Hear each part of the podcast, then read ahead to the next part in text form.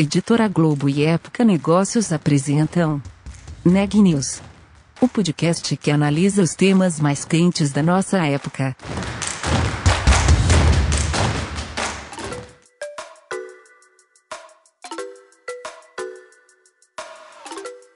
Olá, eu sou Ana Carolina Nunes, da Época Negócios, e você está ouvindo mais um podcast Neg News, nossa série de reportagens especiais sobre a pandemia do novo coronavírus. E hoje estou com o Renan Júlio, que vai falar sobre o impacto da crise sanitária no entretenimento. Renan, conta pra gente, como tem sido esse momento para essa indústria? Olha, eu conversei com o Sandro Manfredini, que é presidente da Associação Brasileira de Games, para falar sobre os impactos positivos da crise do coronavírus no setor. Na entrevista ele fala pra gente como 2020 já era um ano de altas expectativas para o mundo dos games e que agora encara esse desafio de se manter em alta, de se manter crescendo no pós-pandemia. Vamos ouvir como foi a conversa? Para começar, Sandro, eu queria que você me contextualizasse é, como é que o setor de games olhava 2020 porque se tornou algo completamente distinto. Mas antes eu queria dar espaço atrás. O que era 2020 para o setor? Olha, Renan, na verdade, a gente vem, do ponto de vista de contexto de indústria de games, num crescimento constante, e eu diria que até bem forte, desde o advento do smartphone, né? Lá, desde o lançamento do iPhone em 2007, com, com disponibilidade de 2008, enfim, todo esse mercado que não existia, até existia games para telefone, mas era né, muito pequeno comparado ao resto. Mas a gente viveu uma década agora em que um, um novo videogame, por assim dizer, foi criado, né? ah, então, se a gente for olhar para os números hoje, é, os grandes números da indústria de games, o maior videogame que tem é o celular. Né? É o maior mercado de games é, é, o, é o mobile e isso era algo que não existia. Então a gente vem num, num crescimento aí de quase dois dígitos ano a ano, né? E 2020 não não não se esperava diferente disso, tá? Até porque eh, se a gente olhar em 2019 já se tinha é, a previsão do anúncio é, ou do lançamento dos novos consoles e assim por diante. Então já se esperava um ano forte. Agora infelizmente com uma pandemia, né? Pelo infelizmente pelo lado da pandemia, mas enfim o que isso acabou acarretando foi que as pessoas é, procuraram mais é, opções ou mais ó, tinham mais horas disponíveis para entretenimento e aí a gente viu um crescimento, especialmente do segundo quarto, ali abril, maio e junho, é, ainda maior do que do, do, que se poderia esperar, né? Uhum. Ah, então acho que é, é, isso que a gente esperava de 2020 e é o que tá acabou acontecendo, né? Perfeito. E é, justamente era, era, era aí que eu queria entrar, né? Nesse boom, né? Porque alguns setores sofreram muito, outros cresceram, e, e eu acho que o de games, ele, ele com certeza está nesse pacote dos que, por mais que, enfim, é, é, por conta de uma tragédia global, mas é um setor que sim cresceu. Queria saber como foi estar tá no olho desse furacão, vendo tudo isso acontecer. É, aí eu vou trazer um pouquinho do do lado é, empreendedor, né? O fato de eu ter um estúdio de games e para nós é, tem toda a questão de como seguir o negócio no meio de uma pandemia, considerando que, enfim, todo mundo tem que ir para suas casas, a gente tem que se cuidar. Então, é, do ponto de vista de mercado, é, os nossos jogos venderam mais, tá? Então isso realmente não foi um, problema. Mas do, do lado é, empreendedor, do lado como tocar o negócio, tem sido um ano de é, grandes aprendizados. Posso te dizer hoje que o saldo acho que é positivo, é, no sentido de que a gente conseguiu tocar o negócio, a gente está conseguindo evoluir com os projetos, a gente tem um lançamento para esse ano que se mantém, mas está sendo bom porque games é um, é um produto criativo, né? E a gente teve sempre uma preocupação com a coesão dessa criação. Uhum. Então, estar no mesmo ambiente é, com certeza torna essa coesão mais fácil, né? Mas a gente está aprendendo a fazer e criar essa coesão à distância.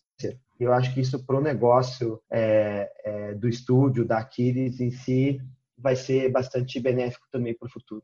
Perfeito. E, e para o mercado, como é que foi ver é, esse, esse salto? Assim, como você viu o Brasil nesse, nesse mercado? Porque, por exemplo, a gente pega a Wildlife, né, que é o unicórnio que faz o estúdio de games para celular que a gente entrevistou. Foi um caso também de crescimento bem grande durante esse período.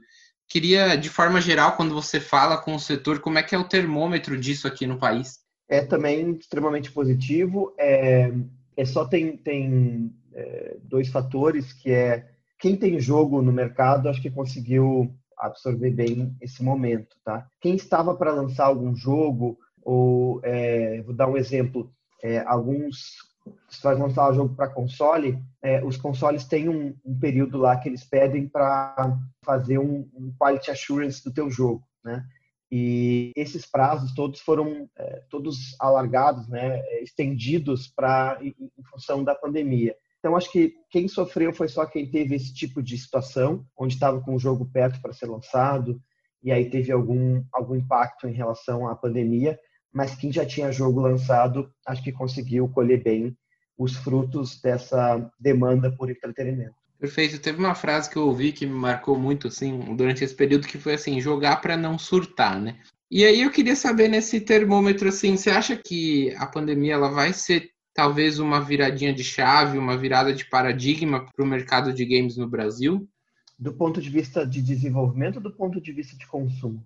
De, de consumo, com certeza. Uhum, uhum. Eu acho que sim. É, de novo, eu acho que já, já havia uma tendência acontecendo para isso. Eu acho que situações como essa potencializam uma virada para o consumidor que eventualmente não estava gastando no jogo, ah, ainda não tinha arriscado assinar um serviço é, de assinatura de jogos ou de outro tipo de, de conteúdo, é, ainda não tinha arriscado colocar o seu cartão de crédito ali numa, numa App Store, no Google Play. Então, acho que situações como essa potencializam ou aceleram esse tipo de adoção. Então, eu imagino que é, a nossa carga de consumo, ela com certeza vai subir e ela não deve voltar aos patamares anteriores é, é, pré-pandemia.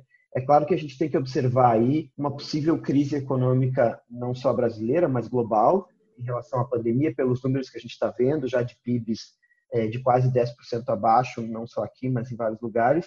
Ah, o que, que isso pode afetar em relação ao consumo em geral?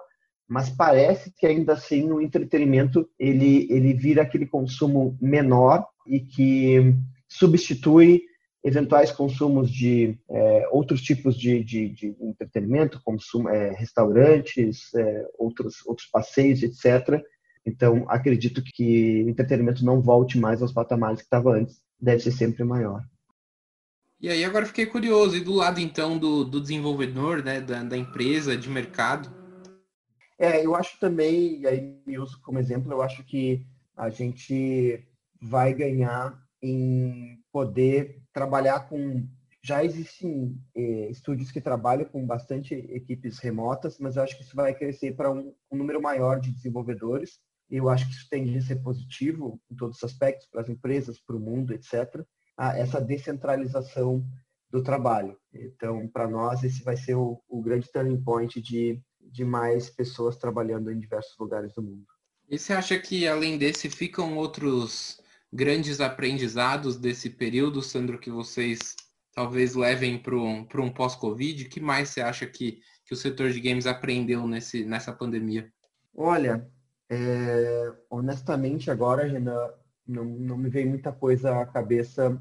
É, por já sermos um, um, uma indústria tecnológica e etc., é, tem aprendizado, mas não me ocorre nenhum outro além desse que eu, que eu te mencionei antes. Perfeito. E, e, e de tendências, você acha que é, enquanto produto vão surgir alguns, alguns produtos específicos dentro desse período? É, existem tendências para o mercado pós-Covid? Vocês já olham para isso? O que eu acho que vai valer observar, é, que eu acho que a pandemia pode ter potencializado também ou não, é a questão dos, dos serviços de assinatura de games, né? Enfim, mais popularmente podendo ser chamado de Netflix dos games, que algumas empresas já têm, como o Xbox Game Pass, eh, como a Apple lançou o Apple Arcade. É, eventualmente, esse tipo de plano para o consumidor pode se mostrar ainda mais atrativo num cenário desse de, de mais tempo para entretenimento. Eu acho que isso é uma coisa para a gente observar. É, do ponto de vista de hardware, a gente tem uma geração nova chegando, mas não acho que, em termos de consumo, isso vai ser muito transformador. Acho que a gente só está é, atualizando o hardware, mas observar também o que, que ainda a realidade aumentada, é, quer dizer, realidade virtual e especialmente realidade aumentada, que ainda não está no mercado, pode vir a, a, fazer com games nessa próxima década aí, é, porque acho que tem muito para acontecer. Perfeito. Praticamente encerrando, Sandro, queria saber assim como vocês vão trabalhar agora para manter esse crescimento, para, enfim, fidelizar toda essa turma que, que entrou no mercado que gera tanto dinheiro e gira tanto dinheiro que é o de games. É, o, maior desafio do produtor de games hoje em dia é a visibilidade do seu projeto, né? Isso é, não só é, pré ou pós pandemia, mas esse, é, esse é o grande desafio. Eu acho que as estratégias vão continuar sendo as mesmas, no sentido de que tem muita questão ligada a, a press release mesmo, a, parte de atenção do público, que hoje é disputada por diversos outros canais e, e, e opções de entretenimento. Então, é, eu acho que é achar a forma de encontrar esse, esse usuário que está mais em casa de alguma maneira que a gente não tem usado ainda. Perfeito. Então, Sandro, só posso agradecer o seu tempo em falar com a gente. Muito obrigado. Eu que agradeço também, Renan. É sempre bom conversar com, contigo e dar visibilidade para a nossa indústria. Fechado. Muito obrigado, Sandro. Valeu. Notícias do dia. O Instituto Butantan vai ampliar fábrica para a produção da vacina contra a Covid-19. A expectativa do governo paulista é que as obras estejam prontas a partir de setembro do ano que vem. Inicialmente, o local ficará focado na produção da vacina contra o novo coronavírus, fruto de uma parceria entre o Butantan e a farmacêutica chinesa Sinovac, mas futuramente poderá se dedicar a outros tipos de imunizantes. Com a ampliação, o Butantan terá a capacidade de produzir mais de 100 milhões de doses da Coronavac por ano a partir de 2022. O investimento necessário para a construção, ampliação e modernização da nova fábrica do Butantan é de cerca de 160 milhões de reais, e o governo paulista diz já ter arrecadado 97 milhões de reais em doações de empresas privadas para a obra. Na Itália, Quase 6 milhões de pessoas baixaram o aplicativo de rastreamento para a Covid, o Imune, criado pelo governo italiano para monitorar o deslocamento de pessoas que contraíram o novo coronavírus. Até o momento, 15% da população alvo, ou seja, maiores de 14 anos que tenham um smartphone, instalaram o aplicativo durante a crise sanitária da Covid-19 houve uma aceleração dos downloads nos últimos dias. Somente no último fim de semana, 270 mil pessoas utilizaram o aplicativo pela primeira vez. O Imune está disponível nas lojas virtuais desde o início de junho e disponibiliza os dados de notificações sobre pessoas que testaram positivo para a doença durante o período de relaxamento das medidas de restrição e de isolamento. O último boletim divulgado pelo Conselho Nacional de Secretarias de Saúde mostra que o Brasil registrou, até hoje, 4.345.610 casos confirmados de Covid-19. O número de óbitos é de 132.006, o que dá uma taxa de letalidade de 3%. O Neg News de hoje fica por aqui. Voltamos amanhã.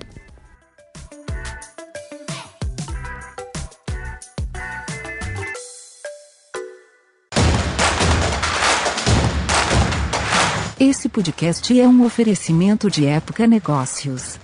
Inspiração para inovar. Não deixe de conferir nossos outros podcasts.